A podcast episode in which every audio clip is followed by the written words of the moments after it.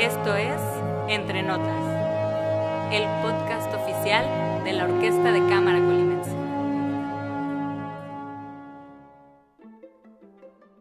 Muy buenas tardes eh, a todos los que nos escuchan esta, esta tarde de viernes desde la hermosa ciudad de Colima.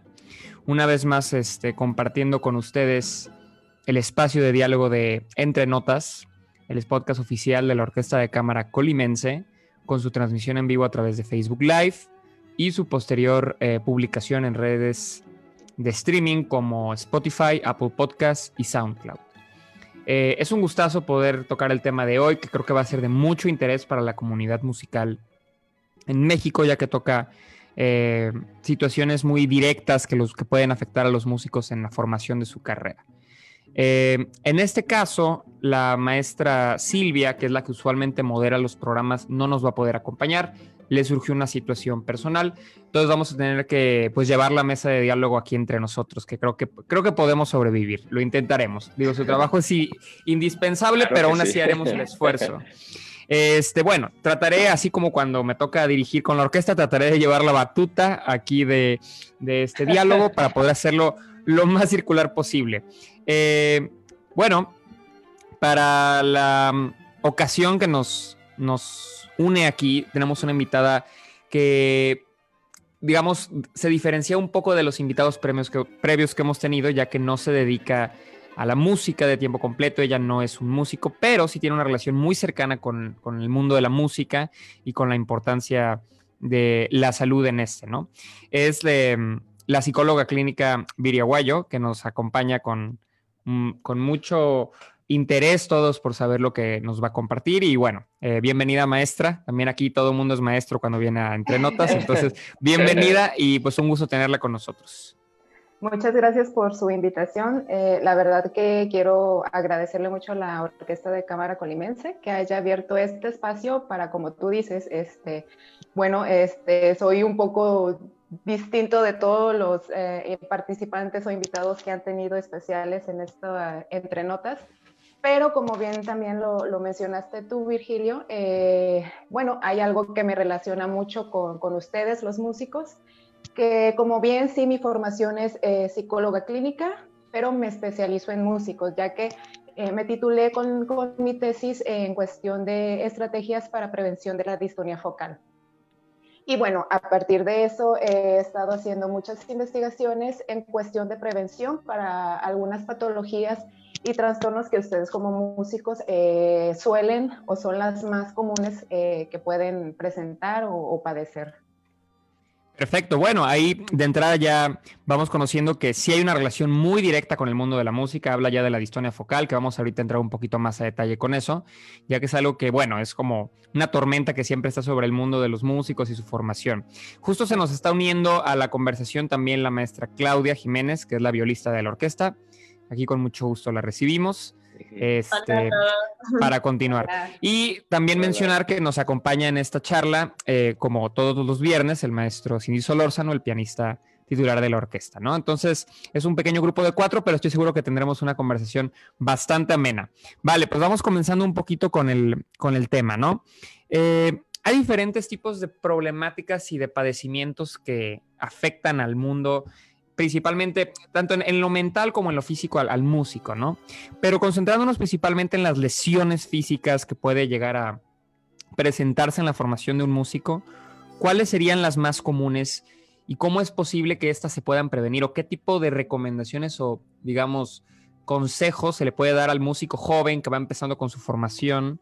Porque hay que reconocer que, la música también es un, es un, acto muy físico, ¿no? Básicamente, inclusive se ha hecho estudios de que se compara como con atletas de alto rendimiento y todo esto, ¿no? Entonces, en el mundo del deporte, la, la prevención de la lesión es algo primordial y creo que en la música no se enfatiza tanto. Entonces, ¿qué, qué consejos darías ahí o qué información te gustaría compartir? Bueno, en primer lugar, eso que acabas de decir, eh, dejar muy en claro que, que los músicos eh, se asemejan mucho con un atleta de alto, alto rendimiento. Entonces, si nosotros eh, nos viene a la mente un, no sé, Federer, un Nadal, un este, Usain Bolt, Eh, vemos detrás de ellos un equipo multidisciplinario que trabaja para que este atleta pueda rendir en sus, este, eh, bueno, en lo que hace, en su disciplina, eh, para que él pueda llegar al 100%, para que él pueda tener un rendimiento óptimo en todas las áreas. De igual forma es en el músico. me van a decir, bueno, sí, nosotros no corremos, pero lo que hace su cerebro las funciones que tiene neurológicamente su cerebro es similar a como si corrieran una maratón o si se le pegaran a la par a Usain Bolt. Entonces, eh, desde entrada necesitamos entender que ustedes, músicos, sí están a la par de un atleta de alto rendimiento, son atletas de alto rendimiento. Entonces, eso es como en primer lugar, para poder entender por qué pueden presentar ciertas eh, patologías eh, físicas. Eh, ahora sí que me gustaría darles la lista de todas las, lesiones que ustedes como músicos pudieran eh, presentar a lo largo de, a lo mejor en algún periodo de, su vida. hubo una investigación en 1988 por Fish y Otati, se lo hicieron a, 200, a 2.212 instrumentistas eh, donde estuvieron analizando qué tipo de, dolencias físicas eh, estuvieron presentando o son las más comunes. Ahora sí que el 22% eh, tenía dolencia de espalda, otro 22% de cuello, un 20% de hombros, el 16% de, de, la parte superior de la espalda, lo que son los homóplatos, eh, los hombros, todo esto, eh, y el 10% unos dolores eh, agudos o cefalias, dolor de cabeza intensos. Entonces nos damos cuenta que un 76% de, de, los músicos algún momento de su vida tienen algún tipo de dolencia física. y eso es así como que lo, lo más básico que pudieran manifestar ustedes como músicos que probablemente con un reposo adecuado se pueda erradicar. Pero pues ya eh, podemos ya irnos a, patologías ya más profundas como una tendinitis, eh, la distonia focal en sí, eh, que no es un juego, sí existe, no, no podemos meter como la avestruz la, la, cabeza al hoyo y decir, no, no es cierto, porque yo no he escuchado, porque yo no he visto porque no, existe la distonía focal. Hay una este, investigación que hizo el neurólogo Jaume Rousset en el 2005, donde obtuvo que el 13% de, de, los músicos padecía distonía focal. Un 42% ¿eh? eran guitarristas, muchísimo. es de alarmarse, la verdad. Un un 22% pianistas y un 6% violinistas. Entonces nos damos cuenta que no es un juego, que sí existen, que sí necesitan ustedes como músicos un equipo multidisciplinario atrás de ustedes, que no están solos. Eso, eso también se debe de quedar eh, muy claro para los estudiantes, los alumnos que ahorita se están formando. No están solos, que, que si bien no se habla mucho de este tema, eh, no sé, a lo mejor por, por lo mismo de que todo el contexto que conlleva lo que es ser un músico, eh, pues la perfección que hay, eh, no necesito equivocarme, todos los días tengo que estar al 100% para estudiar mis horas completas y todo. Entonces, el tener que parar por una lesión es imposible. O sea, yo creo que eh, ni, siquiera lo pueden, así, un parón yo en, en mi ritmo de, de, de, estudio, eh, yo creo que no lo pueden concebir muy fácilmente en, su mente. Entonces, el decir, ok, me duele esto, pero no, no puedo parar, necesito seguir, necesito seguir, es cuando vienen ese tipo de, situaciones. Entonces, sí, si bien eh, aspectos fisiológicos hay muchos eh, que presentan los músicos, y así también hay muchos en aspecto psicológico. Y este, gracias a muchos de mis colegas, psicólogos clínicos igual en España, uno de ellos Guillermo Dalia, que si nos está escuchando, bueno, le mando un saludo hasta Valencia. Eh, él fue uno de los que comenzó eh, con, eh, en cuestión de, desde la perspectiva de la psicología clínica, a, interesarse este, en, estas necesidades tan apremiantes que están teniendo los músicos hoy en día. Él fue el que desarrolló el término musicorexia, que es un trastorno obsesivo compulsivo, un, un trastorno que, que este, ahora sí que eh, a veces tomamos de broma, es, de, es que eres muy obsesivo. Pues sí, este, se puede volver una obsesión un trastorno como tal, el tener que estar estudiando, el tener que estar este, unas seis horas frente al, instrumento en la escuela, eh, sin descansar y, nada más dormir poquitas horas, comer eh, muy mal y seguir, seguir, seguir. Entonces, que, supongo que, que, estos padecimientos psicológicos eventualmente también pueden evolucionar a padecimientos físicos, o sea, como que va de la mano, ¿no? Este exceso, el, el no saber moderarte por, por esta misma obsesión por estar constantemente en el estudio, ¿no? Exactamente. Ahora sí que no nos podemos separar psicólogos, neurólogos y fisiólogos. Sí, todos ahí conectados. Juntos, sí, porque... Muy interesante. Sí, yo para seguir en la misma línea de nuestra psicóloga, este, hay unas cifras, eh, aparte de las que dio la, nuestra psicóloga, o sea, muy reveladoras, impresionantes también. Normalmente, como todos sabemos, nosotros los músicos, pues obviamente que nos vemos sometidos a, a lo largo de nuestra carrera desde que iniciamos, pues a condiciones bastante difíciles como alguna presión social, la fatiga, ansiedad, que, eh, la falta de sueño, a veces hasta la propia inseguridad económica. Y hay muchos estudios, o en uno de los estudios que yo leí últimamente, decía que se encuentran 60 factores de riesgo profesional inherentes a la actividad musical, comparándolas con otras 130, eh, ¿cómo se llama? 130 carreras diferentes. O sea, la de los músicos tiene muchísimo riesgo. ¿Por qué? Pues porque nosotros, como bien decía Piri, es una, eh, somos como unos atletas. Si no normalmente todos los atletas tienen su, su manera de trabajar, de calentar antes, antes de un maratón, o sea, se preparan muchísimo y normalmente los músicos llegamos y tocamos. A veces no calentamos, a veces no preparamos, no cuidamos la postura, no cuidamos infinidad de cosas fisiológicas y psicológicas que al inicio no nos afectan, pero que en un momento determinado pues nos llegan a afectar y empiezan a padecer muchas cosas como algo que para mí y que yo he notado muchísimo en muchos alumnos y también en colegas, que es, por ejemplo, la ansiedad escénica. Y todo esto genera este tipo de, enfermedades o patologías o este tipo de dolores o estas cifras que, por ejemplo, nos acaban de mencionar. O sea, la ansiedad escénica trae tantísima tensión, trae tantísimo estrés que genera un montón de, pues así que de cosas. Yo creo que... Una cadena de, padecimientos, ¿no? Muchísimo. Yo creo que es importante tener este conocimiento, por ejemplo, aunque sea mínimo.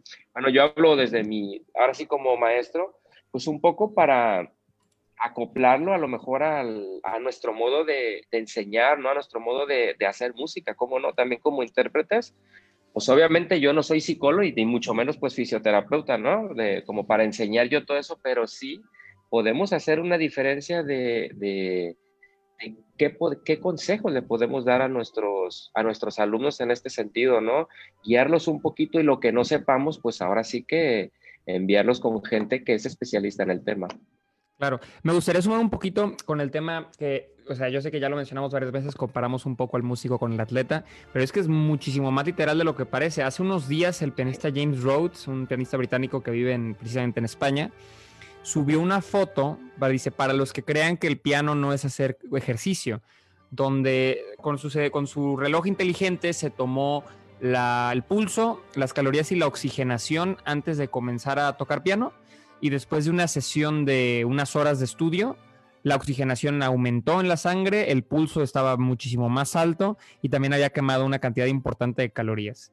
Sea, solamente por el esfuerzo físico de estar tocando. También ha habido eh, publicaciones de que hablan de que un, pianista concertista profesional, pues básicamente tiene el mismo requerimiento calórico que un atleta de, alto rendimiento, ¿no? Entonces, o sea, no es como que un dicho curioso, es muy, muy literal. O sea, realmente el, principalmente el concertista de, tiempo completo sí tiene un eh, esfuerzo físico impresionante, aparte del esfuerzo mental que involucra eh, toda esa fatiga de, bueno, interpretar la obra, el conocimiento de la obra, estar pensando exactamente cómo estás haciendo todo. Bueno, aparte de eso, el lado físico de la interpretación es muy cansado, uno acaba cansado después de un concierto, es, es muy común eso, ¿no?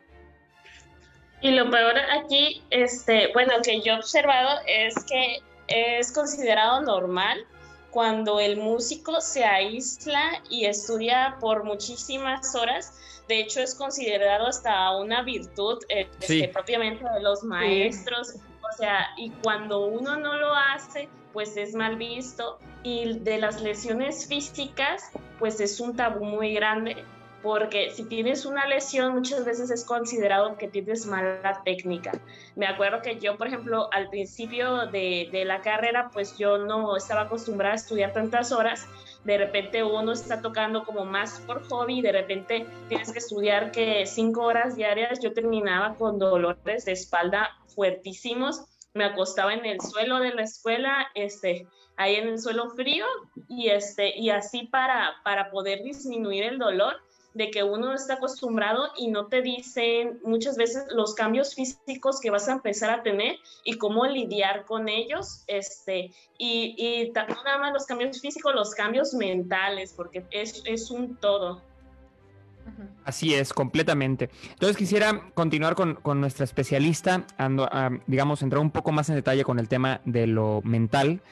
Eh, ¿Por qué es que puede ocurrir la depresión? ¿Por qué la depresión puede llegar al músico? ¿Por qué la ansiedad?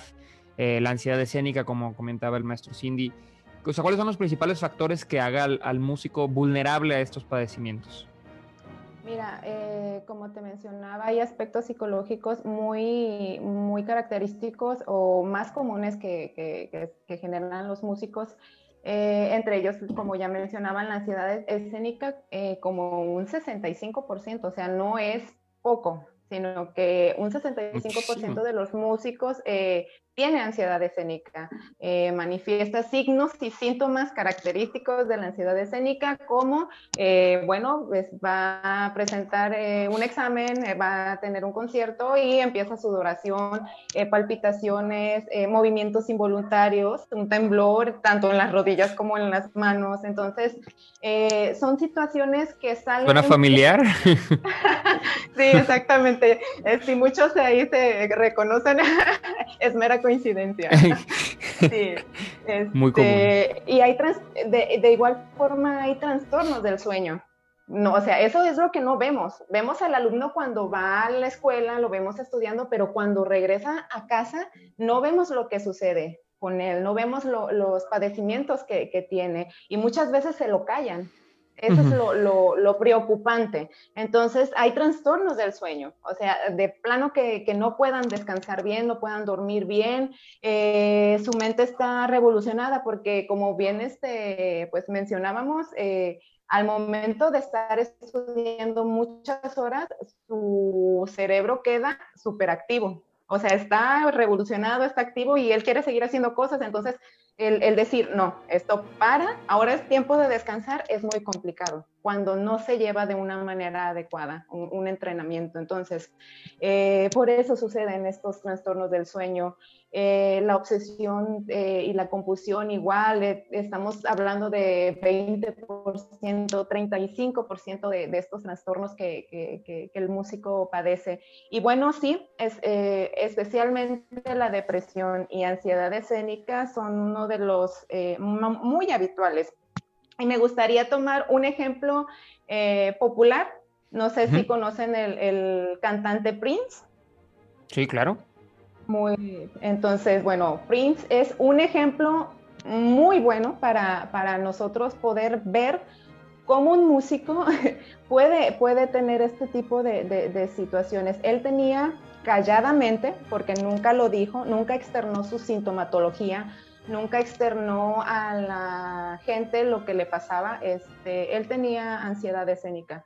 Entonces, eh, una de las cosas que le pasaba él al principio era de que, bueno, se empezó a hacer famoso, sus canciones empezaron a ser eh, escuchadas en la radio y se acercaban a entrevistarlo y él quedaba en cero, o sea, no podía hablar, no podía ni decir hola, no podía decir ni buenas tardes, no podía decir absolutamente ni una palabra. Entonces era como que muy ¿cómo tú, Prince, siendo Una leyenda como Prince, o sea, eso también nos, nos dice que, que, o sea, si una leyenda como Prince, o sea, que básicamente pasó a la historia de la música, de, de la historia del rock, o sea, padecía de ansiedad escénica, pues básicamente nos dice que nadie está en... Eh, o sea, todos pueden ser víctimas de, de esto, o sea, eh, puede afectar a cualquier artista, a cualquier músico, ¿no? No, no, no tiene que ver con una circunstancia o la otra. Muy bien. Eh, ahora. Sí, perdón. Ah. Sí, maestro, maestro Cindy, ¿quería, ¿quería decir algo? Ah, sí, perdón. No, nada más para seguir también con la misma línea en cuestiones de ansiedad este, escénica. Yo creo que, como bien dicen, tiene mucho que ver también los hábitos. Eh, los hábitos que, te, que, tomamos nosotros como músico al, al estudiar. Por ejemplo, el, el, tema del planificar el, estudio, planificar el estudio, ¿no? Eh, de la cantidad de horas o la calidad. O sea, estudiamos para qué? Para aprender, para tocar, para qué? o, sobre todo también las capacidades de ritmo. Hay algunos que pueden estudiar más, otros pueden estudiar menos. Entonces, todo ese conjunto de, creo yo, desde mi punto de vista, aparte obviamente la alimentación, hacer un poquito de ejercicio, el dormir bien, el descanso dentro de las, de las horas de estudio que son importantísimas y son partes del estudio también. Sí, todo eso yo creo que deriva un poco la, la ansiedad, o, un poco o mucho el, el tema de la, de la, ansiedad. Cada una de estas cosas se puede desglosar y podemos de ahí pasarnos horas hablando de esto, de la planificación del estudio. ¿Qué prefieres? ¿Estudiar 10 horas o estudiar 4 o 3, pero bien estudiadas, sin dolor, sin, sin, como si, sin aislamiento mental, por ejemplo? Sí, estamos solos, pero a ver, estamos solos a veces, pero estamos estudiando concentrados y con conciencia, o en realidad estamos dentro de un salón aislados, haciéndolo todo mecánicamente. Pues son cuestiones que, que, a veces como estudiantes no somos pues tan conscientes a la hora de hacer o que pues no, no lo vemos en, en donde sea, no nos lo, no nos lo dicen, no nos lo enseñan, no está en la tele. Afortunadamente ahora están los libros, tenemos gente como Viri que se dedica a, a hacer tesis sobre esto, a investigaciones sobre esto y otros pocos más. Y poco a poco, pues obviamente se va teniendo mucho más información, pero en realidad puedo hacer una pregunta al aire. Si, por ejemplo, conocen una clínica especializada en músicos en el mundo. No, bueno, no. O sea, he escuchado sobre una en Barcelona, ¿no? que nos escuchan. Pero no es algo que uno se encuentra en cada esquina, pues. O sea. vamos hasta Barcelona. exacto. Cuando para el tema atlético sí hay, o sea, inclusive en, muchas ciudades de México, pues hay clínicas donde atienden atletas y, se manejan lesiones comunes del deporte. Pero el lado del arte, pues sí queda muy, muy olvidado, ¿no? Sí, de hecho, bueno, el deporte sí le lleva muchos años luz en ese sentido, porque desde hace ya muchísimos años eh, eh, se ha implementado en el deporte el equipo multidisciplinario. Eh, atrás de todo el equipo del Real Madrid, del Barcelona, del Liverpool, o sea, hay un equipo multidisciplinario trabajando para que puedan ser lo que, lo, lo, que son. Eh, y pues tenemos la esperanza porque ya, eh, como te mencionaba al principio, hay un, grupo eh, de psicólogos clínicos que estamos trabajando desde la perspectiva de, la psicología clínica, porque de la fisiología y de la neurología ya, ya se ha, ha, habido avances en cuestión de investigaciones, de tratamientos, de muchas situaciones que van a, favor del músico. Entonces, nosotros como psicólogos nos ya este, unimos a este equipo multidisciplinario para poderles dar a, los músicos ese soporte que necesitan. Si en algún momento eh, dicen, bueno, pero es que antes ni lo ocupaban, este, no sé, podemos eh, en estos grandes eh, genios, es que tomen cuándo necesito un equipo multidisciplinario, pues no sabemos.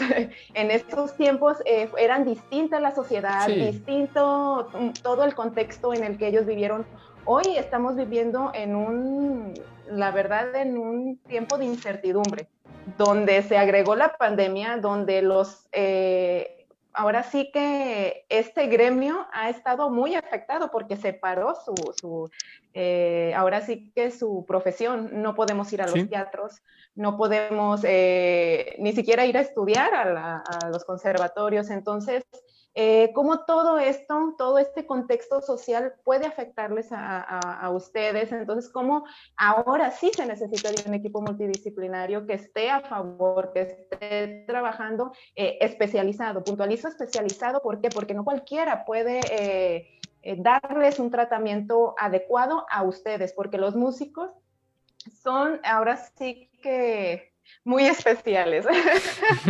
en el buen Por dejarlo corto, ¿no? sí, son muy especiales. ¿Por qué? Porque su profesión inicia a muy cortita edad. O sea, no, eh, no me imagino ver a un niño de cinco años ya operando a una persona, no me imagino ver a un niño de cinco años ya sacándole la muela del juicio a una persona. No, pero el músico sí, porque el músico inicia su especialización eh, desde a cortita edad. Ya vemos niñitos ya que ni siquiera alcanzan este, el piso ya tocando eh, y desde ahí para adelante es un continuo este, proceso de aprendizaje, de profesionalización de, de, de, ustedes como músicos.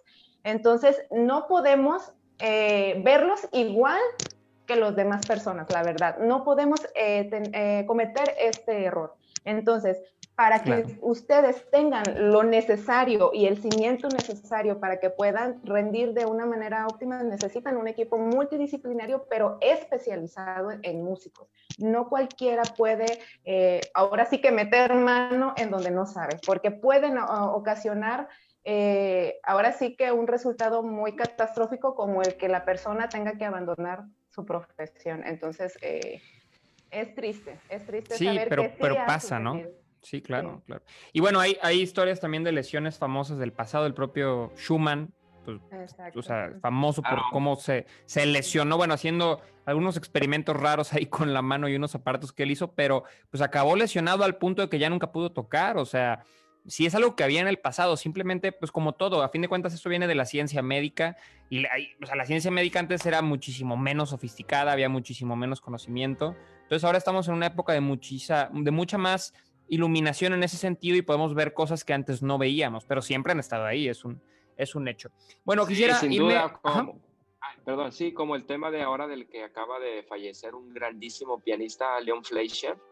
Por ejemplo, él duró 30 años con distonía focal o sea, desde muy joven él eh, tuvo distonía focal. Él eh, interrumpió su carrera durante un tiempo, bueno, dedicó también a tocar con la mano izquierda, hizo todas las grabaciones que existen para la mano, mano izquierda, conciertos, obras y todo esto, porque le dio distonía también este, en la mano derecha. Entonces él, así duró, él nunca se curó de la, de la, de la distonía. Lo mismo pasó con Schumann. Schumann hizo un aparato, pero porque él ya estaba mal del dedo, no ah, para, para fortalecer el dedo como normalmente la historia nos lo cuenta. Yo tengo entendido por antecedentes históricos de que él se lesionó y eh, se obsesionó tanto, hizo un aparato que no le funcionó, que lo metió a un hospital psiquiátrico. O sea, una cosa llevó a la otra. Entonces, es decir, todas estas patologías, todas estas enfermedades, pues obviamente, claro que se van agravando con el, con el tiempo hasta terminar, pues suele, eh, suena muy feo, pero pues, hasta con el suicidio. Esa es la verdad. Bueno, yéndome un lado también al lado, justo que toca el, lado psiquiátrico una vez más, el lado psicológico de las cosas, eh, tocar el punto de la soledad también en, en, el artista en general, pero en el músico muy en específico, porque las sesiones de estudio pues no pueden ser de otra forma más que en soledad, ¿no? De entrada eso, desde muy joven, como usted dice, empiezan a, digamos, incrustarnos esta idea de tener que estar solos en la sala de práctica y estar muchas horas con uno. o sea, ¿qué tipo de, de, consecuencias positivas, negativas puede surgir de esto? Y si esto tiene que ver con algún clase, alguna clase de de patología psicológica o algo que se desarrolla en relación a esa soledad del músico, ¿no? Sí, este, bueno, eh, si nosotros nos mencionan, bueno, un músico, la verdad que sí, sí los visualizamos así, solitos, eh, al lado de su instrumento, estudiando sus largas horas a, este, ahí. Entonces, eh, como bien sabemos, su, tiempo de estudio es eh, largo, es mucho y son a veces eh, siete días a la semana y 24 por 24 a veces.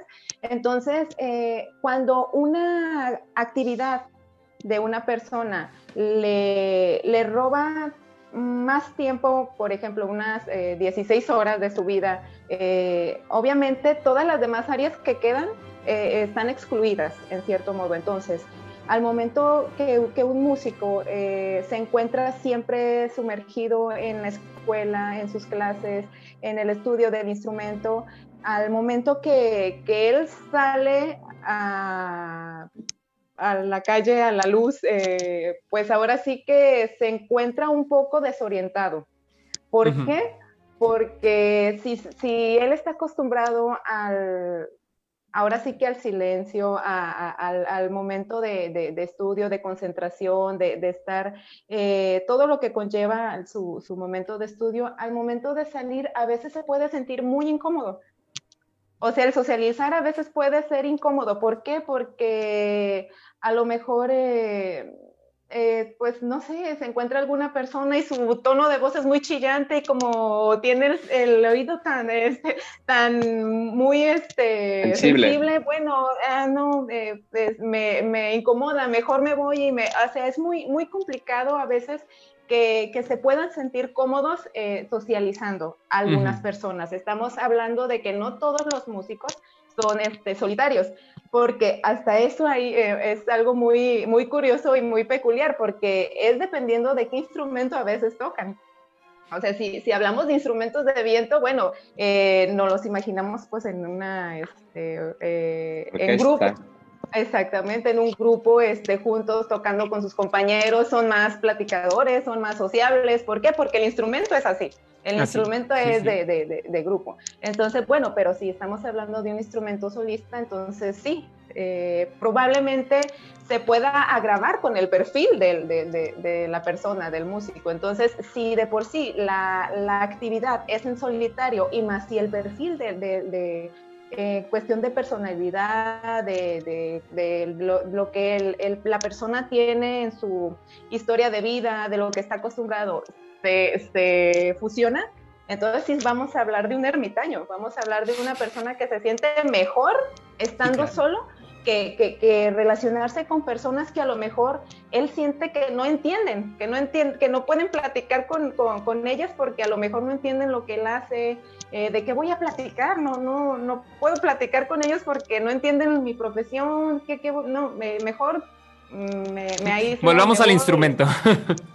Exactamente, entonces sí, es muy, muy complicado y sí lo presentan mucha, también un gran porcentaje de, músicos, la soledad. Y lo que conlleva la soledad, pues es eh, la depresión. La depresión este, muy fuerte. O bueno, al momento de ser tan solitario o el no poder encajar en la sociedad, eh, podemos hablar también de que puede ocasionar eh, ya trastornos más eh, ahora sí que profundos, como una esquizofrenia, que tenemos el claro ejemplo de David, el I Am David, hay un documental en Netflix y, bueno, todos lo conocemos por la película de Claro Oscuro, que desarrolló, bueno, lo que es la esquizofrenia. Qué interesante. Es interesante. Y el enfoque que hace también del tema de los instrumentos. O sea, como, como que uno quiere poner a los músicos en una canasta y no es así. O sea, cada caso es distinto. Bueno, para empezar, cada personalidad, pero aparte, cómo cada instrumento influye en la formación de cada persona a lo largo de su vida. Como dice un instrumento de aliento, es muy distinto a un pianista, a un guitarrista, a un director de orquesta. Cada quien tiene su pequeño micro universo dentro de lo que es la música, ¿no? Entonces eso es muy interesante. Eh, maestro, quería preguntarle a usted también si no ha tenido algún tipo de experiencia relacionada en su, vida como concertista, en sus años de estudiante, algo que quisiera compartir con nosotros en relación a todo esto que hemos platicado. No, sí, yo sin duda sí. este, yo, por ejemplo, cuando yo estudiaba, cuando yo estudiaba el máster, yo tuve también una lesión muy fuerte. Eh, yo, yo antes, cuando, yo cuando escribí este, este artículo y me metí más sobre todo este tema, fue unos 5 o 6 años atrás, cuando yo al terminar el, mi maestría, eh, ya un poco, ya desde que estaba ahí, empecé a sentir cosas muy raras en mi, en mi mano, en mi dedo, en mi cuarto dedo. Entonces, yo tuve una lesión muy fuerte, tuve, tuve una distonía focal bastante fuerte, donde yo tuve que ir a recuperarme a Europa y estuve en tratamiento durante dos años y medio o tres. Afortunadamente pude recuperarme y pude volver a tocar. Entonces, fue ocasionado obviamente todo por todo esto que estamos hablando. Por todo ocasionado por el estrés, por la ansiedad musical, por los malos hábitos sobre todo. Que ellos me decían los fisioterapeutas, los neurólogos, me decían es que normalmente el músico para calentar usa escalas, escalas rapidísimas, con una intensidad increíble. Y dices, ¿cómo es posible esto? Es como si pones a un atleta a correr eh, un, maratón sin calentar o sin nada. O sea, es, es este es ilógico, dice lo que normal. Ni siquiera estirar, ¿no? O sea, que es como lo, lo primero, ¿no? Entonces dice, todo viene de ahí, dice, no es que el maestro te haya enseñado a veces mal y nada, es tu mala postura, es tus malos hábitos, tus horas que inviertes en el estudio a veces no son las correctas. Lo que yo comentaba, a veces uno toca automáticamente, pero no es consciente, no se concentra uno. Entonces hay muchas cosas que empiezan a detonar una, una cosa y, y, y de ahí empieza a partir con, con, todo lo demás y se puede ser muy grande. Es verdad que no a todo el mundo les da, es verdad que también puede decir, no, pues yo siempre lo he hecho durante 50 años y nunca me ha pasado nada.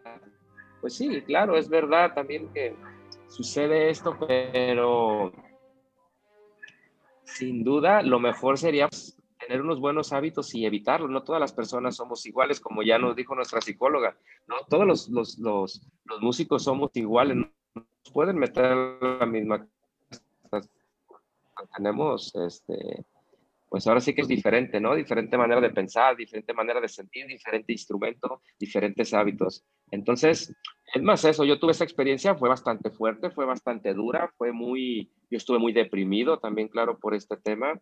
Afortunadamente encontré muy buenas personas, encontré muy buenos eh, fisioterapeutas en esta clínica, o sea, increíble a mí yo aprendí mucho y trajo cosas muy buenas. La manera de estudiar, por ejemplo, es totalmente distinta. La manera también, incluso si están algunos alumnos ahí, no me van a dejar mentir, a la hora de enseñarles, ¿no? La manera de hacer muchas eh, diferentes estrategias para evitar todo tipo de, de, cosas, ¿no? Al estudiar y siempre hablo con, tanto con mis alumnos como mis colegas de que busquen y estrategias y que busquen maneras de estudio, no nada más la tradicional, no nada más la misma, de, principio a fin tocar la obra, ¿no? Sino explorar un poco más en el, en el instrumento.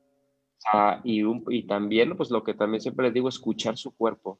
El cuerpo es sabio y cualquier cosa que salga les va a detonar inmediatamente. Entonces, yo me he dado mucho tiempo a la tarea pues de leer, de, de investigar un poco sobre, sobre este tema. No soy ningún experto, no soy ningún psicólogo ni ningún fisioterapeuta, pero sí me he interesado en el tema y lo, lo he intentado, pues, este, pues, eh, andar más, ¿no? En esta, por esta línea y, e investigando, ¿no? Y sobre todo profundizando y divulgándolo. Siempre divulgándolo porque con más de un alumno me he encontrado en los pasillos y hemos hablado de este tema.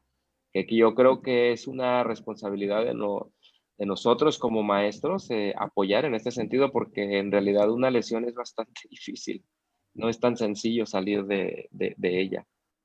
No, me imagino, muy interesante. Y de hecho, o sea, para nuestros escuchas, eh, le pregunto al maestro Cindy por dos razones. Uno, por su carrera como concertista y dos, porque eh, él escribió el artículo La salud del músico en el que basamos esta charla.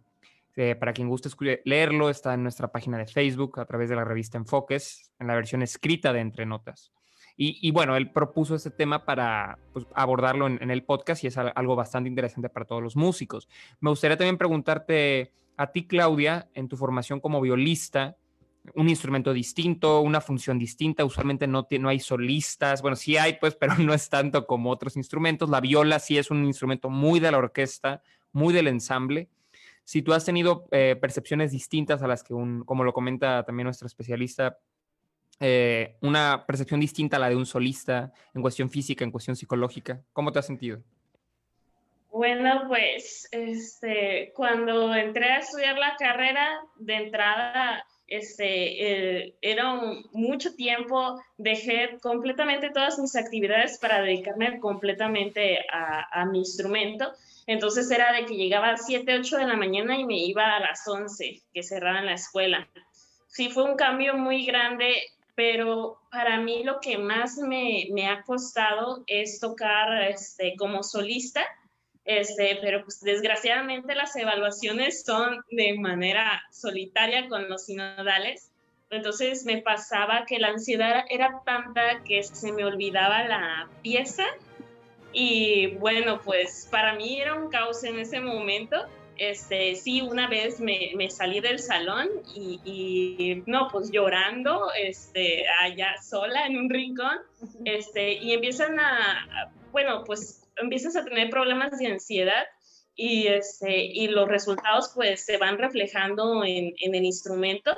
Entonces sí, yo pasé por, pues fue agravándose, yo pasé por una depresión cuando estaba este, en la licenciatura y pues eso no me permitía estudiar. Llegaban días que no quería tocar en absoluto, este, no me interesaba el instrumento, faltaba clases, este, de repente me llamaba mi maestro, ni siquiera le contestaba el teléfono de que yo simplemente no me quería parar en la escuela, no quería tocar, no quería saber absolutamente nada del instrumento. Y es muy pesado porque te falla eso y tu mundo se viene abajo completamente porque no tienes otra actividad. O sea, uno como músico se olvida y bueno, no le enseñan que necesita un equilibrio, ocupas hacer un deporte, ocupas comer bien, tener un hobby, porque desgraciadamente muchos aquí en México convertimos nuestro hobby en una carrera y entonces ya es completamente enfocado a eso. Y dejas de tener hobby, ¿no? Luego. O sea... Dejas de tener un hobby, ya después ni quieres tocar. Entonces es un tabú muy grande, no le dices a nadie, bueno, a mí en mi caso yo no le comentaba absolutamente a nadie, oye, me siento muy mal, o sea, ni siquiera me quiero parar de la cama para ir a, la clase, porque yo ya sabía, por ejemplo, que iba y, y, no había estudiado, entonces no me iba a ir bien en la clase. Mi maestro era muy estricto, en general los maestros, este, pues de la universidad muy estrictos, este, que buscan la perfección, entonces llegas con tu material mal estudiado, entonces te va más mal y se vuelve un círculo vicioso, este, de que te va mal, te sientes más mal, no estudias, pero otra vez te presentas a la clase y te va mal y se vuelve lo mismo, lo mismo y después no puedes salir de ese bache en este que bueno, de tal manera se fue formando, o sea, de una cosita tan pequeña se vuelve una bola de nieve y es algo inmenso y, y piensas, no voy a salir la carrera, pero ¿qué más hago? Este, a veces dices, no sé hacer nada. Si tengas otros talentos, en ese momento todo se te nubla y, y, este, y tú dices, ya, ya no voy a poder hacer nada y también no se lo platica a uno a nadie.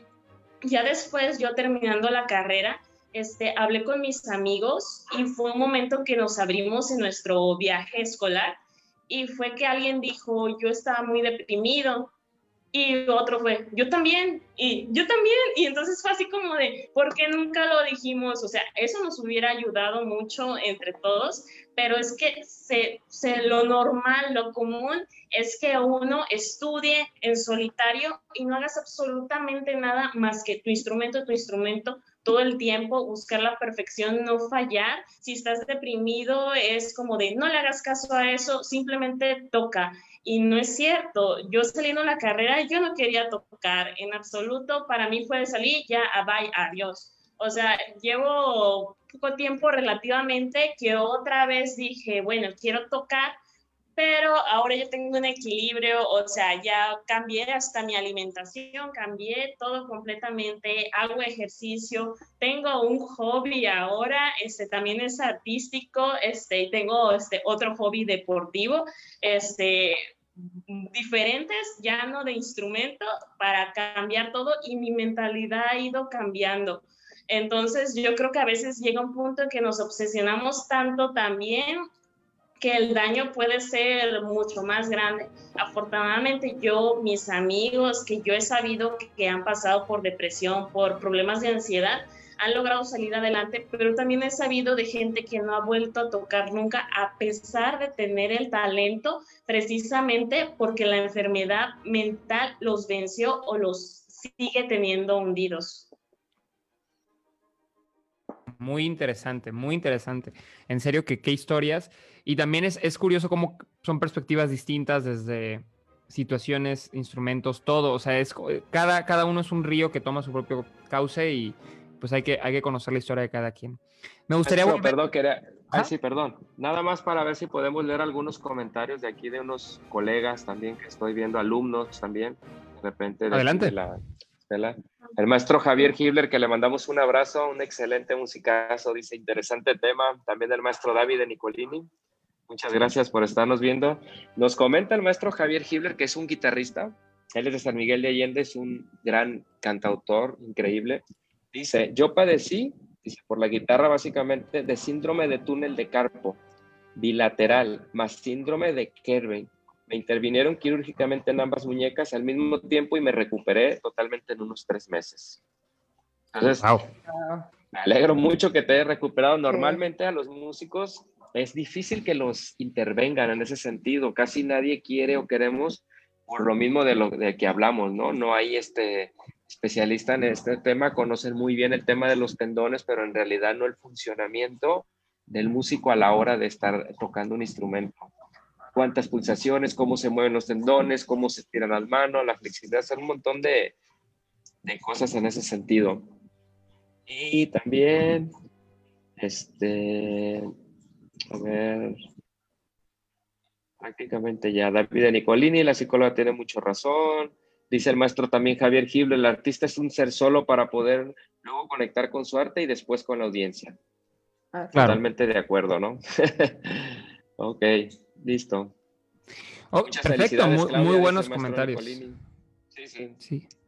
Perfecto, entonces me gustaría volver con eh, nuestra especialista para hacer otra, una, otra pregunta importante. ¿Cuál es el rol del maestro aquí? ¿Y qué rol debería, tal vez en el pasado no se ha hecho tanto hincapié en esto, pero qué rol debería tener el maestro en la prevención de esto y en la instrucción a sus alumnos de cómo pueden ellos prevenir lesiones, afectaciones psicológicas y tomar la importancia pues desde el primer día que uno empieza en la música, ¿no? Así es. Eh, bueno, eh, partiendo del panorama que, tenemos aquí en México de que no, no existe todavía mucha información, apenas, eh, yo creo que aquí en México estamos Eduardo Juárez, que él se encuentra en Jalapa, Veracruz. él también es psicólogo y está especializado en músicos y yo aquí en Colima somos los los pocos que, nos especializamos en, música, en los músicos. Y bueno, por ende, como hay muy poquita información sobre este asunto en México, también pues al público eh, no hay mucha información al, respecto. Yo lo primero que le diría a los maestros es de que ahora sí que, bueno, mm, lean investiguen sobre este tipo de, padecimientos que sí hay, que sí existen. Lo, bueno es de que, por ejemplo, en España ya se abrieron asignaturas especiales en cuestión de, estilos de vida, ya este, para el músico, este, la, para que eh, ya en la formación profesional ellos puedan tener las herramientas desde su, su eh, como la estructura de, su carrera, ya ir incrustado esta parte, las herramientas psicológicas que ellos pueden utilizar para, para todo lo que conlleva su profesión. Entonces, bueno, en España ya se logró esto, aquí aún no se logra. Entonces, sí tienen un papel muy relevante los maestros en este sentido, en, en cuestión de eh, decir, ok, no me corresponde a mí eh, curar o darle tratamiento a mi alumno, pero sí me corresponde por lo menos saber eh, a quién dirigirlos. ¿Con qué especialista necesito dirigir yo a mis alumnos? Que yo tenga la certeza de que no va a correr riesgo, de que no va a, este, que pues no va a perder su tiempo, no va a perder su dinero. Eh, entonces, el, tener a lo mejor, este, ¿sabes qué? Si yo identifico que mi alumno eh, está teniendo signos o síntomas de depresión, ¿por qué? Porque, bueno, ya me está llegando tarde, antes eh, no era muy puntual, eh, su semblante a lo mejor antes venía arreglado y ahora viene desaliñado. Entonces, cuando se comienzan a ver este tipo de, cambios en, en los alumnos, el decir, ok, ¿qué hago? Primeramente, el decir, creo que estás presentando, eh, te sientes bien, eh, hay alguna situación que yo te pueda ayudar, eh, si el alumno se abre, el decir, ¿sabes qué? Eh, hay estos especialistas, tú puedes comunicarte con ellos, o hay este tipo de información, hay este tipo de libros, por ejemplo, acá atrás, no sé si alcanzan a ver, eh, tengo muchos libros donde pueden los maestros este, decir, ¿sabes qué? Yo leí este libro, este libro te puede ayudar. Guillermo Dalia, él tiene un, un libro donde, por ejemplo, habla sobre si, si, eres músico o tienes un músico este, cerca de ti. Entonces está dirigido a las familias de que, que tienen un hijo músico eh, o un familiar músico. Entonces que, que, también ellos están involucrados en, esta, eh, en, en, relación a, al bienestar de, de, él. Entonces, eh, ok, veo que, que, tienes alguna situación, mira, ten este libro, ten esta información, ve con este especialista, ve con el otro. ¿Para qué? Para que los alumnos no se sientan solos, porque lo que pasa es esto que nos mencionaba eh, Claudia. Eh, se aíslan, si de por sí se aíslan eh, por en sí lo que es su, su, su carrera, ahora sí que el decir, rayos, estoy sintiendo que, que, que, tengo algo mal, pero no sé, no, no, no hallo cómo salir de esto, pues se aíslan más, se aíslan, callan y bueno, ahora sí que se dejan caer en el abismo y a ver qué pasa. Entonces, eh, yo creo que el rol del maestro es muy fundamental en, este tipo de, situaciones, tanto neurológicas, fisiológicas y psicológicas que, pueden presentar los, los, músicos. Muy interesante. Y yo creo que también es muy importante este, hablar mucho al respecto. Yo creo que por eso este espacio es fundamental, porque tanto el tema de la salud física, que es un poco más digamos, más accesible, como principalmente el tema de la salud mental, que por mucho tiempo ha sido tabú en México, hay que decirlo, todavía lo sigue siendo, es una cosa como que se toca muy por encimita, uno abiertamente no puede decir tengo que ir a terapia, tengo que ayudarme con esto, porque como que empiezas a tener estos prejuicios, ay, es artista, de seguro está loco, de seguro tiene esto, otro, y no es el caso. Básicamente todo mundo en un punto llega a tener algún tipo de, de complicación en la carrera relacionado a la depresión, ansiedad. Lo comentó Claudia cuando ah, platicó con los compañeros y que, ah, yo también, yo también. O sea, es algo muchísimo más común de lo que quisiéramos decir, ¿no? Entonces yo creo que hablar al respecto es muy importante y el hecho de que el maestro también sea esta fuerza, digamos, de guía para el alumno y lo pueda ayudar en estas situaciones, yo creo que puede ser de, definitivo en, en el futuro de la carrera de ese alumno, porque si no logran canalizar eso a tiempo, puede puede transformarse en, un cierto odio inclusive a la música o una relación algo negativo que, experimenten ellos en su vida con la música y bueno, pueden dejar la carrera, pueden eventualmente también ya nunca volver a tocar el instrumento. Entonces yo sí creo que es importante que desde temprano eso se atienda y la salud mental principalmente nunca se deje de lado, ¿no? Pues sí, incluso estaría interesante que las universidades incluyeran una materia de este, salud mental, este, de cómo nutrirte este, física y emocionalmente para ser un músico completo, porque luego llegan esos padecimientos y, y uno lo, lo, que más tiende es aislarse en vez de pedir ayuda, porque muchas veces le puedes comentar a alguien o a tus maestros o algo y es así como de, bueno, deja de lado tus tristezas y enfócate en sacar tu repertorio y pues no, no se puede eso, es, es las dos cosas juntas. Aparte, eh, tengamos en cuenta que dependiendo de lo que tengan dentro o cómo se encuentren eh, emocionalmente o psicológicamente, eh, va a ser como van a, ahora sí que desarrollar su interpretación. O sea, no, no, no podemos eh, visualizarlos a ustedes como robots. Ustedes no llegan, se sientan y tocan y listo. No. O sea, son personas, tienen sentimientos, tienen pensamientos que les pasan este, antes, durante y después de que están tocando. Entonces, eh, si no se encuentra bien el profesional o el alumno, si no se encuentran eh, óptimos, no se encuentran eh, no en un 100%, pero sí en un 90% bien en cuestiones emocionales y físicas, entonces se va a reflejar en su interpretación. Entonces nos pudiera surgir la duda de entonces algunos de los tantos alumnos que hemos visto pasar este, en el conservatorio algunos de ellos pudieran haber llegado a más. Claro, claro. O, qué habría pasado con ellos si se les, se les hubiera dado este tipo de información o este tipo de apoyo. Sí, totalmente. Puede que haya carreras que se destruyeron por una situación relacionada tanto a una lesión como a una patología eh, psicológica, ¿no? Entonces, y ahí quedan, ¿no? Y ay, no, es que pues era mal músico, no, pues puede que haya sido muy buen músico, pero hubo estos factores externos que afectaron su carrera y, y pues ahí yo creo que tiene que haber muchísimo más, más atención. Ha sido un tema fascinante definitivamente, yo creo que para todos los que nos dedicamos a la música es algo esencial, para los que no, nos no se dedican a la música también es algo muy interesante porque entienden un poquito más de nuestra profesión, todas las aristas que tiene, no es algo tan sencillo como dice eh, Viri de llegar y tocar o llegar y dirigir o componer, o sea, es un mega, mega, mega trasfondo que tienes que tener eh, psicológico, físico, de preparación, y todo, o sea, y como humano, como ser humano eso te afecta, ¿no? Y eventualmente hay días buenos, hay días malos, y yo creo que es importante que siempre uno esté acompañado. Eh, por último, me gustaría también eh, tratar el tema de la, del acompañamiento eh, de un especialista.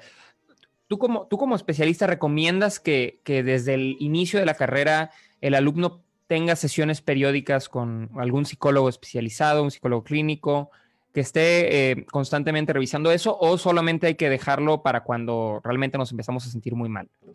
No, la verdad que sería formidable que desde el inicio estuvieran ya eh, este equipo multidisciplinario trabajando con, con, con, los eh, alumnos. La verdad, eso sería ahora sí que lo que pudiéramos poner como top, o sea, e, eso sería lo este, y lo primordial y lo que es adecuado para, para usted.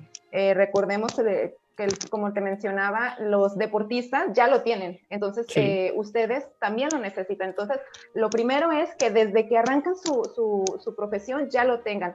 Eh, entonces, todo cambiaría, toda la perspectiva cambiaría. Nos vamos, a, nos vamos atrás vemos al niño de cinco años que llega a sus clases de, música y ya tiene un especialista a su lado. Ya hay alguien eh, especializado que le está diciendo eh, cómo eh, gestionar sus emociones a la hora de interpretar, a la hora de, de estudiar, a la hora de cuando sabes que eh, pues el alumnito presentó alguna lesión, ya tiene este, el fisioterapeuta eh, con él dándole el tratamiento y a la par este, el psicólogo le está, le está ayudando a sobrellevar su lesión. Entonces ya no se siente solo. Ya no es de que qué me está pasando, qué me pondré, me pondré pomada, eh, cómo le haré, es que me siento triste otra vez, es que ya siento que ya la vida se me acabó. No, se acabaría todo eso.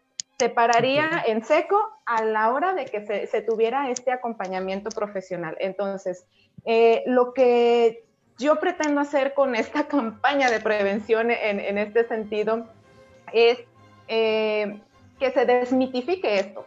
Eh, por lo regular uno dice, ¿eres músico? ay, qué chido, o sea, no, no sufres nada tú en la vida, o sea, tocar y, ah, qué padre, o sea, totalmente. No, ¿qué, qué, qué, de difícil tiene que tú toques esto? ¿Qué de difícil tiene que, o sea, no, búscate otra cosa, porque eso es hobby, eso es algo muy, Terrible, muy like, muy, muy, este, no sé, todo mundo lo puede hacer. Entonces, primeramente desmitificar lo que es ser músico profesional. Primeramente, ese, ese es eh, lo, primero. Ahora, desmitificar la psicología, el acompañamiento psicológico para ustedes como músicos, porque tristemente las dos profesiones están llenas de estigmas. Prejuicios, ¿no? Sí. Es, exactamente, entonces, bueno, este, primero decir, yo como músico necesito el acompañamiento por las características de mi profesión.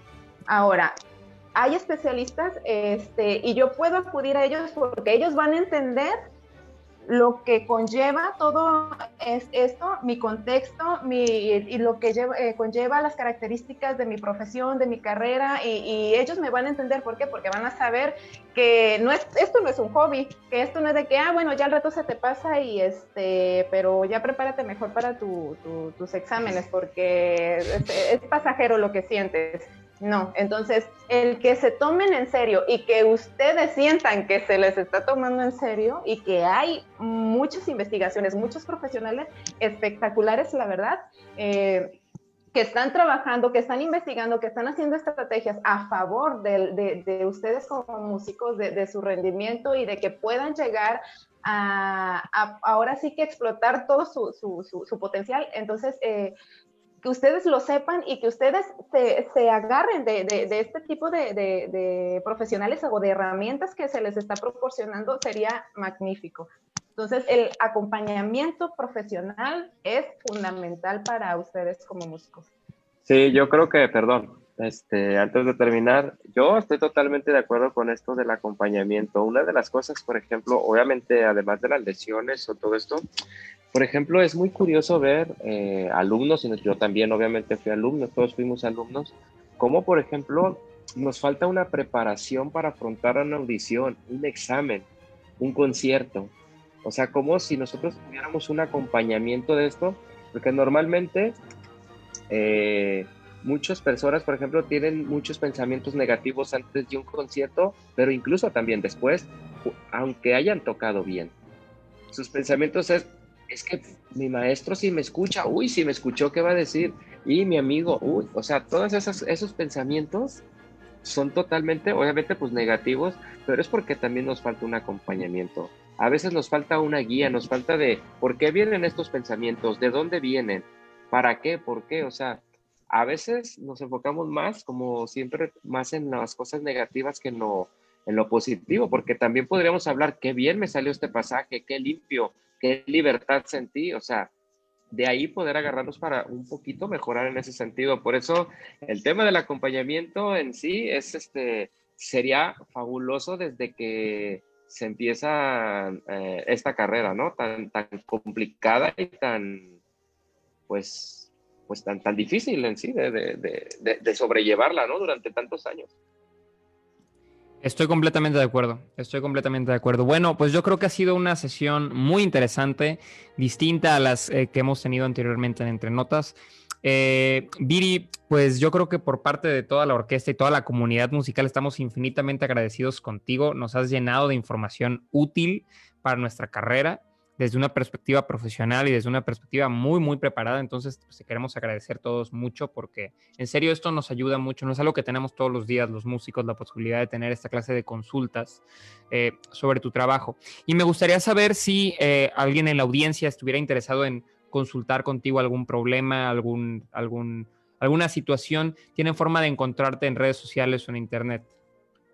Sí, sí, este, doy consulta privada, entonces estoy ahora sí que a disposición de, cualquiera que, me busque. Este, en cuestión, pues me pueden mandar eh, inbox o si no, bueno, ya este, de ahí ya les puedo dar mi contacto personal, entonces ya para poder agendar citas y todo, pero sí, sí tengo eh, práctica privada. Vale, excelente. ¿Tu página? ¿Tu página de Facebook cuál es?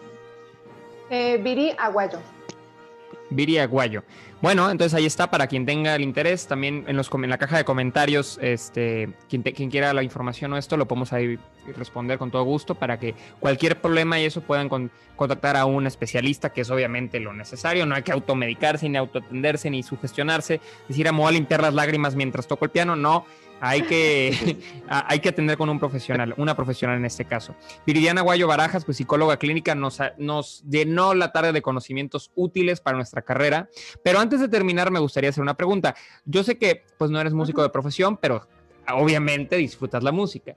Entonces, me gustaría preguntarte cuál es tu compositor favorito, este, para que todos sin duda, Sin duda alguna, Brahms. Brahms. Yo a Brahms lo adoro, lo amo y no sé, yo. Wow. Brahms tenemos algo. Wow, no, eso sí fue una muy buena sorpresa. Yo también soy un amante de la música de Brahms y qué gusto, qué gusto que. Ahí, eso nos dice mucho de la preparación y todo para que disfrute la música de Brahms, pues es genial. No, y, bueno, como segundo, este, puedo también decir Rachmaninoff, este, también igual por lo que me hace sentir, es, magnífico. Yo a él lo veo como, no sé, mi, mi, abuelo, no sé, siento también algo muy, muy, muy peculiar con Rachmaninoff. Bueno, es magnífico. Personalmente, cada vez que conozco a una persona que no es músico de profesión y que sí tiene un aprecio verdadero por la música clásica, por los compositores, es algo que hace sentir bonito, ¿no? Lo, que uno se dedica. Y que, tengas tanto aprecio por la carrera y que nos ayudes tanto desde esta óptica exterior, pues lo apreciamos mucho. Muchísimas gracias. Eh, yo creo que por parte de la Orquesta de Cámara Colimense, la Sociedad de Egresados de la, de la, Facultad de Música de la Universidad de Colima, estamos infinitamente agradecidos y esperamos contar contigo también para diferentes tipos de dinámicas con la orquesta en un futuro, por supuesto. Pues bien. claro que sí. Y nuevamente, muchas gracias por invitarme. No, nada, nada. Muchas gracias por, por, estar con nosotros. Pues bien, por nosotros sería todos aquí en Entre Notas. Eh, estuvo con nosotros el maestro Cindy Sonórzano, la maestra Claudia Jiménez y por supuesto Viri, nuestra especialista en temas eh, psicológicos y todo lo relacionado a las lesiones y la salud de los músicos. Eh, para quien no pudo escucharnos en vivo, la presentación o quiera volver a escuchar toda esta interesantísima charla, va a estar disponible mañana en Spotify y en Apple Podcast. nuestra página oficial ahí también está de Entre Notas. Y bueno, nos veríamos en una semana más, eh, la siguiente semana, para tocar otro tema interesante relacionado a la música y todo lo relacionado con la orquesta. Muchísimas gracias, eh, Muchas gracias a, nuestro especialista. Y estamos viéndonos para, para, nuevas cosas. Les mando un abrazo muy fuerte. Abrazos. Muchas gracias a todos. Bye bye.